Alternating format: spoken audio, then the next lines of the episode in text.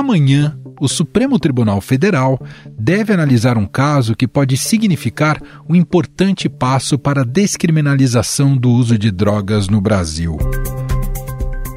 O recurso começou a ser analisado em 2015 e tem como base um outro recurso apresentado em 2011 após o flagrante de um homem que portava 3 gramas de maconha dentro do centro de detenção provisória de Diadema, na Grande São Paulo. A Defensoria Pública questiona a decisão da Justiça de São Paulo que manteve o homem preso. A defesa diz que a criminalização do porte individual fere o direito à liberdade, à privacidade e à autolesão. Até o momento, quatro ministros, Luiz Roberto Barroso, Edson Fachin, Gilmar Mendes e Alexandre de Moraes, votaram todos a favor de algum tipo de descriminalização da posse de drogas. Se alguém com curso superior, volto a insistir, na mediana, se alguém com curso superior é flagrado numa esquina, 32 gramas, 35 gramas, usuário, curso superior. Agora, se é o analfabeto, traficante. Veja, não há justiça nisso. Né? E não há um manual para isso. Na verdade, isso foi sendo construído culturalmente. É o preconceito. Embora seja crime no Brasil, o porte de drogas para consumo pessoal não leva para prisão e são punidos com advertência, prestação de serviços e medidas educativas. A condenação não fica registrada nos antecedentes criminais. Já a pena para o tráfico de drogas varia de 5 a 20 anos de prisão. A questão é que, desde a retomada do julgamento, o legislativo brasileiro passou a criticar com veemência a atuação do judiciário. Presidente do Senado, Rodrigo Pacheco, classificou como equívoco grave a possibilidade do STF descriminalizar o porte de drogas para uso pessoal. Para ele, a discussão sobre a alteração da lei que trata das punições para usuários de entorpecentes cabe exclusivamente ao Poder Legislativo. Se pretender legalizar ou descriminalizar, que é uma tese que pode ser sustentada por aqueles que defendem que a questão é mais de saúde pública do que uma questão judicial ou uma questão penal, o foro de definição desta realidade é o Congresso Nacional Brasileiro. Parabéns!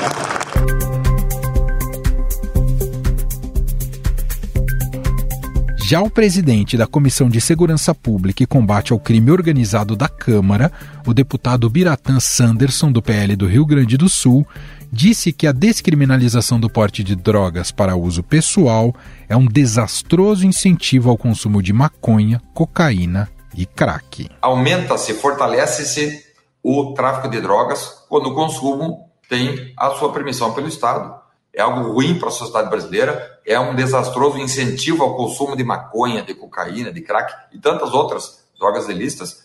A nossa juventude não precisa de mais um ingrediente a incentivá-la a usar drogas. Ao menos seis projetos de lei que tramitam no Congresso Nacional buscam endurecer ainda mais as penas para quem compra drogas para uso pessoal Três dessas propostas foram feitas por deputados bolsonaristas depois que o Supremo começou a julgar a descriminalização do porte de maconha. Um dos projetos, do ex-deputado Daniel Silveira, que se encontra preso, prevê uma pena de 1 a 4 anos de detenção para quem portar drogas. Outros três projetos que estão em tramitação no Congresso Nacional foram feitos durante o segundo mandato do presidente Lula, entre 2007 e 2010. Um deles propõe uma pena de 2 a 4 anos para o usuário de drogas, enquanto outros dois pedem uma pena de até três anos. O projeto de lei da Câmara altera a atual lei de drogas e muda ainda outras 12 normas legais, como o Estatuto da Criança e do Adolescente, a Consolidação das Leis do Trabalho e a LDB, a Lei de Diretrizes e Bases da Educação. Estabelece a internação voluntária e involuntária do dependente. Traficante chefe de quadrilha ganha pena maior mas o juiz pode reduzir a pena, levando em conta a quantidade de droga apreendida. Em 20 segundos, a gente volta para falar sobre o impacto da descriminalização das drogas no sistema judicial com Cristiano Marona, diretor da plataforma Justa.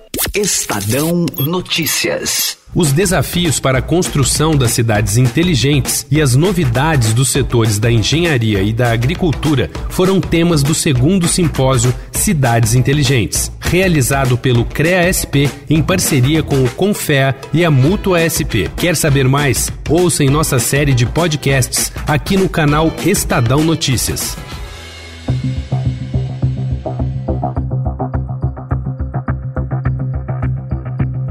Dos argumentos de quem defende a descriminalização das drogas é que enfraqueceria as organizações criminosas que têm o tráfico como sua principal fonte de renda. Nesta semana, o Estadão ouviu Gabriel Feltran, que é professor e pesquisador da atuação do PCC nas periferias das cidades. Para ele, a medida terá pouca eficácia na hegemonia dessas organizações no controle das drogas, pois não haverá uma regulamentação desse mercado. Durante o julgamento, foi debatido qual seria o limite para que uma pessoa pega com droga possa ser considerada usuário. O ministro Luiz Roberto Barroso defendeu que 25 gramas de maconha seria esse limite. Ele não deve ser tratado, a meu ver, como um criminoso, mas sim como alguém que se sujeita deliberadamente a um comportamento de risco. As inovações em matéria legislativa e de políticas públicas têm que ser, têm que ser feitas incrementalmente, passo a passo, para ver se vão dar certo.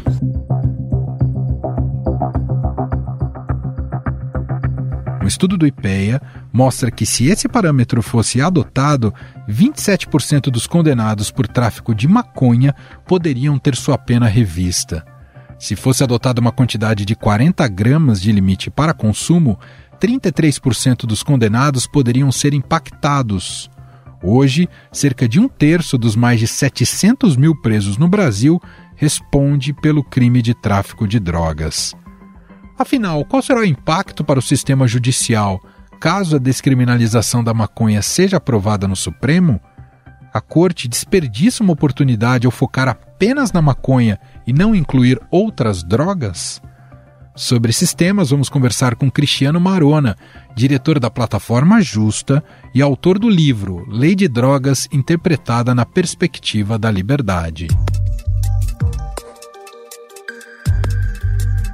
Olá, Cristiano, seja muito bem-vindo. Obrigado por ter aceitado aqui o nosso convite. Olá, Emanuel, a todos que nos ouvem, muito obrigado pelo convite. Doutor, então o STF retoma, está previsto para retomar nesta quinta-feira, né, o julgamento sobre a descriminalização do porte de maconha. O placar parcial está em 4 a 0. Existem, claro, algumas divergências sobre a questão da quantidade, que a gente pode, inclusive, depois abordar é, esse aspecto. Mas no mérito, há um entendimento até aqui que o punitivismo não resolve os problemas, apenas tem encarcerado mais gente no Brasil. Bom, se esse novo entendimento né, for a, a maioria do Supremo e assim for sacramentado, te pergunto inicialmente, o primeiro grande impacto será no sistema judicial e, e, e, por consequência, carcerário do país também? É, essa é uma ótima pergunta. Como você disse, o Supremo está analisando a constitucionalidade do artigo 28 da Lei de Drogas, que é o, a norma legal que criminaliza posses para uso pessoal, é, e está discutindo se o Estado tem ou não legitimidade para criminalizar essa conduta. Na Argentina na Colômbia, a Suprema Corte desses países analisou é, esse mesmo tema e chegou à conclusão de que não, o Estado não tem legitimidade para criminalizar essas condutas, porque a autolesão é impunível, porque questões morais não são da alçada do Estado. Uh, também no México, na África do Sul, uh, as cortes constitucionais desses países chegaram à mesma conclusão. Aqui, até agora, quatro ministros já votaram. O ministro Gilmar Mendes, que votou pela inconstitucionalidade de todas as drogas, o ministro Faquinha apenas da maconha, o ministro Barroso e Alexandre de Moraes é, da mesma forma apenas em relação à maconha. Né? Aí nós já temos uma primeira discussão que eu acho que é bem interessante, Sim. É, porque justamente uh, o controle de constitucionalidade, que é a função típica que uma corte constitucional realiza, é, se destina à análise de normas jurídicas. E a lei de drogas é, fala que portar drogas é uma conduta criminosa. E nós temos aí uma norma penal em branco que é complementada por uma portaria na época da SVS, Serviço de Vigilância Sanitária, que é, elenca quais são as drogas proibidas, e essa é uma portaria que vai sendo atualizada à medida que o tempo passa e novas drogas é, vão sendo incluídas nas listas de drogas proibidas. O fato é que o controle de constitucionalidade é na norma é, inteira, né, em tese. É, declarar inconstitucional apenas a, a, a, posse de maconha, a meu ver, além de juridicamente inviável, né, porque é, eu não, não compreendo como esse controle de constitucionalidade seja capaz é, de descriminalizar a posse de maconha e continuar criminalizando a posse de outras drogas. Mas, para além da mera questão jurídica, existe uma questão digamos assim, da realidade, é, que é o seguinte: é, as pessoas mais vulneráveis aos abusos é, que a lei de drogas proporciona são justamente aquelas que são poliusuárias. Né? É o caso, por exemplo, das pessoas que vivem em situação de rua, que é, é, habitam é, cenas de uso de drogas que são abertas, lugares públicos, né, como é o caso da Cracolândia aqui em São Paulo, uh, e que sofrem com a violência policial, que sofrem com uh, a falta de tratamento adequado.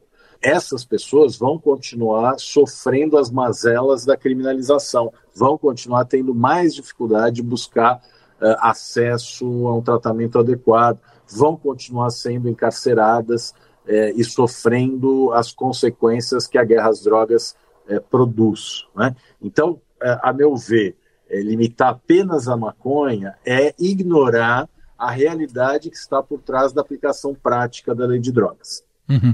O que o senhor está nos dizendo é que o, o Supremo, de alguma maneira, está desperdiçando uma oportunidade de conceitualmente dirigir juridicamente o que poderia ser a tese para todos, todos os tipos de drogas hoje consideradas ilegais. É isso, doutor? Exatamente, que é a tendência. Né? Hoje, digamos assim, a maconha é a porta de entrada para esse admirável mundo novo da regulação das substâncias psicoativas. Né? Essa é a tendência, isso já está acontecendo, além da maconha, é, que já está regulada né, no Canadá, em grande parte dos Estados Unidos. Agora a Alemanha declara uh, a sua, o seu marco regulatório também, uh, Luxemburgo, Malta, eh, Tailândia, uh, há uma série de países que estão uh, caminhando para o modelo regulatório na medida em que a proibição fracassou. também em relação a outras drogas, já, já há um, um, um, estado nos Estados Unidos que descriminalizou a posse de todas as drogas, e essa discussão, inclusive sobre caráter científico do uso uh, de psicodélicos como LSD, MDMA, a ayahuasca, a ibogaína, enfim, há toda uma fronteira científica sendo desbravada, uma verdadeira revolução psicodélica, uh, em que a maconha é apenas, digamos, o, o primeiro capítulo. Né?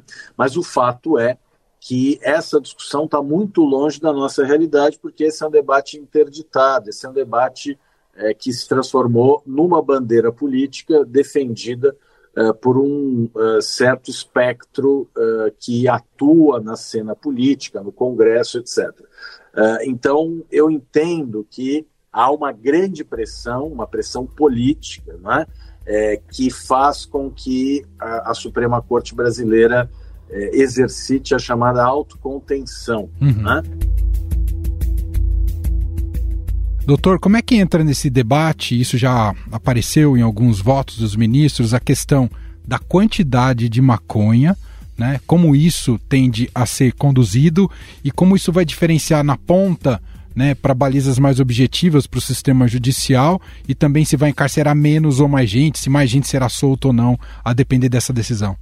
Bem, essa é a grande discussão né, que esse recurso extraordinário 635-659 é, suscita, que é, além da inconstitucionalidade do artigo 28 propriamente, como diferenciar usuários e traficantes. E todos os votos de todos os ministros que votaram até agora, o Gilmar Mendes, o Edson Fachin, o Luiz Roberto Barroso e Alexandre de Moraes, todos eles reconhecem uh, a inadequação do critério existente na lei. Reconhecem que a lei não traz é, critérios adequados para diferenciar o uso e tráfico, e que, na prática, é uma loteria, uma roleta russa, como disse o ministro Alexandre de Moraes. O ministro Gilmar Mendes ele diz a maior parte das pessoas flagradas com drogas acaba sendo processada por tráfico. Né?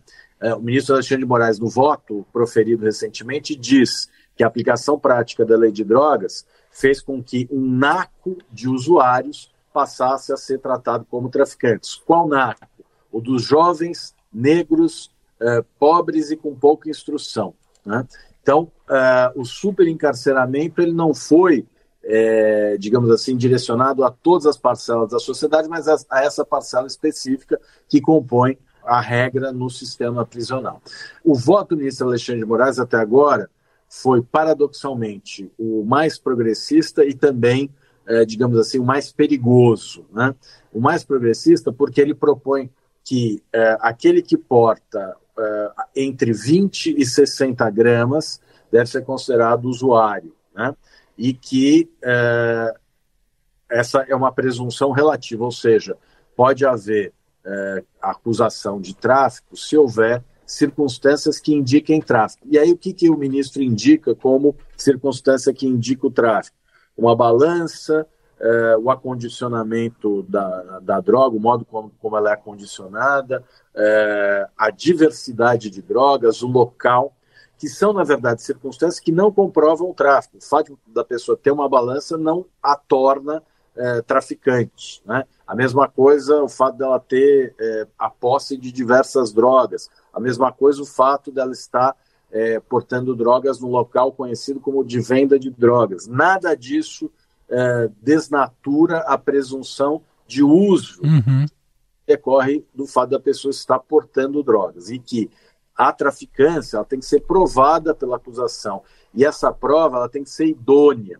E aí a gente tem que falar de estándar probatório. O que, que é o estándar probatório? Uh, alguns professores, o Auri Lopes Júnior, o Alexandre Moraes da Rosa, uh, eles falam sobre uh, o estándar probatório comparando ao salto com vara. Né? No salto com vara existe um sarrafo em que o atleta tem que passar por cima.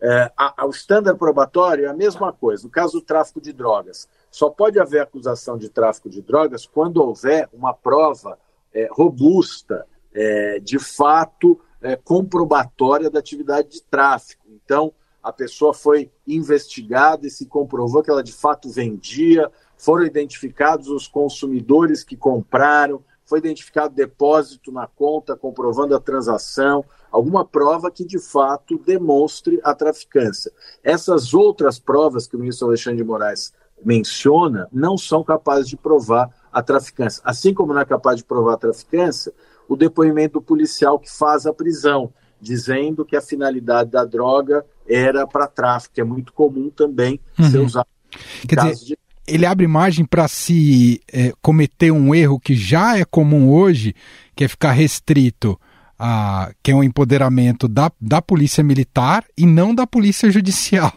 ao identificar quando há tráfico ou não, né? Exatamente, ou seja, apesar do voto dele é, ser, é, digamos assim, é, muito positivo ao, ao fixar é, é, essa quantidade de 60 gramas para presumir o uso, que tem que ser toda a situação eh, a presunção de uso, mesmo acima eh, desse patamar, dessa quantidade, ele abre essa porta para que tudo permaneça como está, ou seja, o policial ele não avisa a pessoa abordada de que ela tem direito de permanecer em silêncio, de que ela não é obrigada a fazer prova contra si mesmo, que é o chamado aviso de Miranda, né? Uhum. Uma decisão proferida pela Suprema Corte Americana, uh, em que se decidiu que a pessoa abordada pela polícia tem o direito de permanecer em silêncio e de não produzir prova contra si mesmo. Então, é, toda abordagem policial precisa ser é, seguida é, desse aviso por parte dos policiais dos direitos da pessoa abordada. Né? Sobre o fórum do debate desse tema, o, STF está debruçado sobre isso agora, mas já há uma disputa aí, inclusive com vozes do legislativo, que isso deveria ocorrer dentro do. Esse debate deveria ocorrer dentro do Congresso Nacional. Qual que é o entendimento do senhor em relação a isso? Olha, desde que Montesquieu criou a teoria da tripartição dos poderes, né, há três séculos atrás, se entende que compete ao legislativo criar leis e compete ao judiciário eh, avaliar se essas leis são ou não constitucionais. Né? Então, numa democracia liberal, como é o caso do Brasil, eh, de acordo com a Constituição, o Congresso ele produz a lei e o judiciário diz se a lei é ou não constitucional. Como eu mencionei, a Argentina, a Colômbia, a África do Sul, uh, uh, o México, em todos esses países, a Suprema Corte declarou inconstitucional a criminalização da posse de drogas para o pessoal. No Brasil, há uma situação específica em que o Congresso bloqueia qualquer tipo de debate é, no sentido da, do avanço da reforma da política de drogas. Né? É, inclusive, por exemplo, na questão do uso terapêutico de cannabis, o artigo 2 parágrafo único da lei de drogas diz que a União pode autorizar a produção, o plantio, o cultivo uh, de substâncias proibidas para fins medicinais, terapêuticos, científicos ou religiosos. Né? Até hoje, desde que a lei de drogas foi editada e entrou em vigor em outubro de 2006, nenhuma autorização foi concedida. Diante dessa omissão deliberada, dessa opção política, né, tanto do Poder Executivo quanto do Poder Legislativo, as pessoas foram à justiça, judicializaram o direito à saúde por meio do cultivo de cannabis. E hoje já há uma jurisprudência consolidada no sentido de que plantar cannabis para produzir o próprio remédio de forma artesanal não é crime. Doutor, para a gente finalizar, queria te ouvir. O senhor destacou da importância que o STF aproveitasse essa oportunidade para não discutir apenas a maconha. Além disso, isso pode ser um passo também para o país também colocar em discussão, não sei se no futuro próximo, a possibilidade também de regulamentação, algo, um caminho, por exemplo, adotado ali pelo Uruguai? Sem dúvida. A regulamentação é a tendência que existe hoje no mundo todo. Não se pergunta mais se a maconha vai ser regulada, mas quando isso vai acontecer. Né? O Uruguai já fez isso, outros países da América do Sul estão discutindo isso, uh, e o Brasil está uh, bastante atrasado nessa discussão. Né? Então, a grande preocupação que existe hoje em relação à regulação da maconha no Brasil é, em primeiro lugar, uh, a captura corporativa do processo regulatório. Né? Nós sabemos como as grandes corporações atuam, em especial no Congresso brasileiro, né? a privatização do interesse público. E, em segundo lugar, uh, o fato de que uh, a reparação histórica, o, a ideia de os danos causados pela guerra às drogas contra determinadas populações vulnerabilizadas, né? É, então, a maior parte das pessoas encarceradas são negros, a maior parte das vítimas da violência policial, da letalidade policial, são negros. É, essas populações precisam ser indenizadas, precisam ser incluídas é, num projeto de reparação histórica é, para que justamente é, a legalização da maconha, o processo de regulação, não seja apenas uh, uma uh, mudança de mãos né, de um mercado que é dominado hoje por grandes corporações criminosas e que passa a ser dominado por grandes corporações dentro da lei. A ideia é que a legalização possa produzir algum tipo de reparação histórica. Nos Estados Unidos, por exemplo, numa cidadezinha chamada Evanston, eles é, determinaram que a receita tributária da venda da maconha legalizada é utilizada em projetos de habitação popular para as populações é, vítimas da guerra às drogas. Né? Também a ideia de justiça tributária, inclusive Justa está promovendo esse debate, né? agora que nós temos a reforma tributária, é preciso promover a reparação histórica também por meio da reforma tributária é, nós temos no nosso site mais detalhes sobre essa proposta. Uhum. Deixa eu fazer só uma última pergunta. É, há já uma, uma narrativa mais, digamos, de reação imediata essa, esse julgamento do Supremo de uma corrente que diz que isso vai significar uma grande liberalização das drogas, que as cracolândias vão aumentar. Como é que o senhor responderia a esse tipo de argumento? Bom, liberadas as drogas já estão, né? A pessoa que vai na biqueira, na boca de fumo, é, pode ser criança, pode ser adolescente, pode ser pessoa com transtorno mental, e não vai haver nenhum tipo de impedimento para que ela tenha acesso a maconha, cocaína, crack, é, o que significa o único intuito do traficante é vender, ter lucro. Né? A ideia de é, defender a regulação é de criar regras. Né? Uma das mais importantes: crianças, adolescentes, pessoas com transtornos mentais não podem ter acesso a essas substâncias. A administração do risco ela já existe. Nós fazemos isso, por exemplo, com álcool, com tabaco, com fármacos. Né?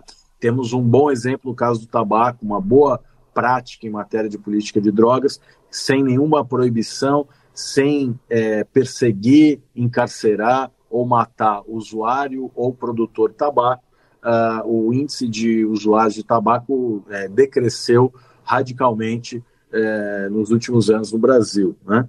É, ao contrário, no caso da bebida alcoólica, nós temos uma má prática, a propaganda, né, as alcolândias, como diz o Maurício Fiore, é, são aqueles é, lugares onde né, há um monte de bar e as pessoas bebem abusivamente, a própria ideia de festa open bar, que é um convite ao beber irresponsável. Né? Então, o Brasil ainda está muito para trás em política de prevenção de bebida alcoólica, que é hoje o principal problema quando a gente fala é, de política de drogas no Brasil. Né? Mas eu acredito que é, é, a regulação da maconha ela pode se aproveitar dos erros e acertos cometidos é, na regulação de outras substâncias. Né? Nós ouvimos aqui Cristiano Marona, diretor da plataforma Justa, autor do livro Lei de Drogas, interpretada na perspectiva da liberdade, lançado esse livro lançado pela editora Contra Corrente no ano de 2022. Doutor, muito obrigado aqui pela entrevista e até uma próxima. Foi um prazer. Um abração, Emanuel, e a todos que estão nos ouvindo. Estadão Notícias.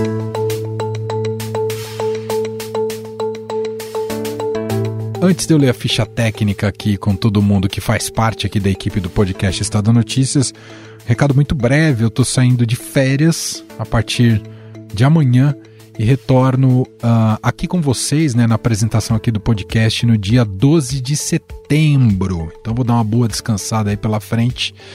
Uh, já tô com saudades aqui do podcast, evidentemente, e você vai ficar em ótima companhia, como você já tem acompanhado algumas edições com o Gustavo Lopes, tá bom? Então é isso, gente. Este foi o Estadão Notícias de hoje, quarta-feira, 16 de agosto de 2023. Contou com a apresentação minha, Emanuel Bonfim, na produção, edição e roteiro, Gustavo Lopes, Jefferson Perleberg e Gabriela Forte. A montagem é de Moacir Biasi e o nosso e-mail podcast@estadão.com. Um abraço para você e até mais.